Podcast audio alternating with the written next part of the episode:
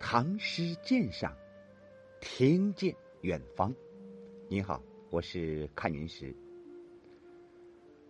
海上声月天涯共，盈手难赠七家梦。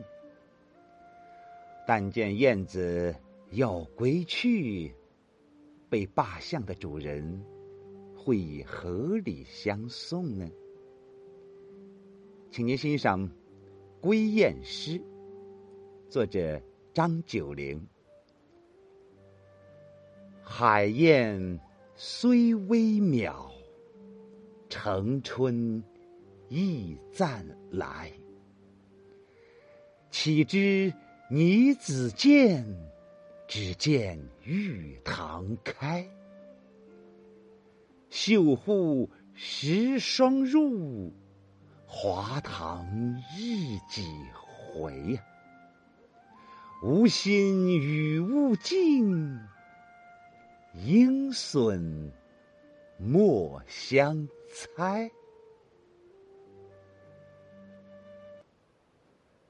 这是一首咏物诗，所咏的是将要归去的燕子，却并没有工细的描绘燕子的体态和风神，而是叙述和议论多于精工细雕的刻画。如不解其寄托的深意，便觉至目无闻。然而，它却是一首妙用笔心、寓意深长的咏物诗。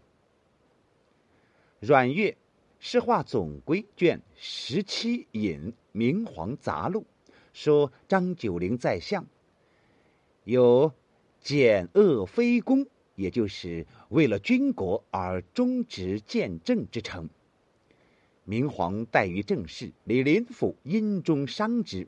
方秋，明皇令高力士持白羽扇赐焉。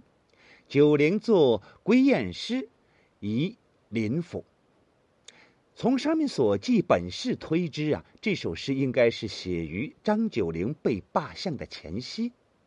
作者是唐玄宗开元年间的名相，以敢言直谏著称。由于李林甫等毁谤，玄宗就渐渐的疏远了张九龄。开元二十四年，张被罢相，《归雁诗》大约就写于这年的秋天。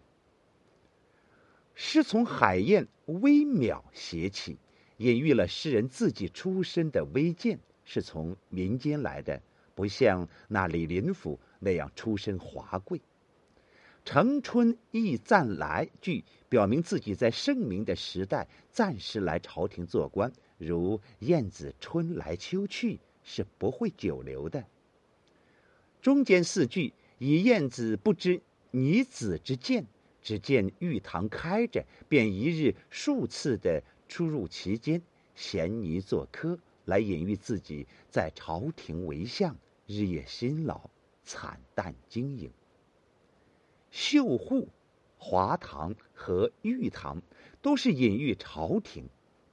末句是告诫李林甫：“我无心与你争权夺利，你也不必猜忌重伤我，我要隐退了。”当时大权已经落在了李林甫手中，张九龄自知不可能有所作为，他不得不退让。实则并非没有牢骚和感慨。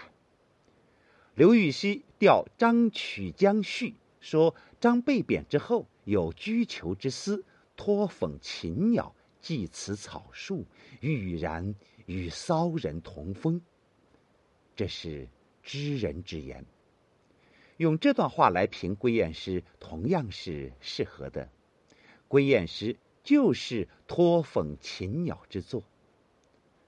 这首律诗对仗工整，语言朴素。风格清淡，如清间素练。一般它名为咏物，实乃抒怀，既写燕又写人，句句不离燕子，却又是张九龄的自我写照。作者的艺术匠心，主要就表现在他选择了最能摹写出自己的形象的外物——燕子。句句诗不离燕子，但又不粘于燕子。达到了不即不离的艺术境界。这正是身见为相，感直见，背罢魂似，归去雁。你看，为何那不残疾久无人理会？这思妇满月，又隐有何意？咱们复得自君之初矣，终再会。谢谢。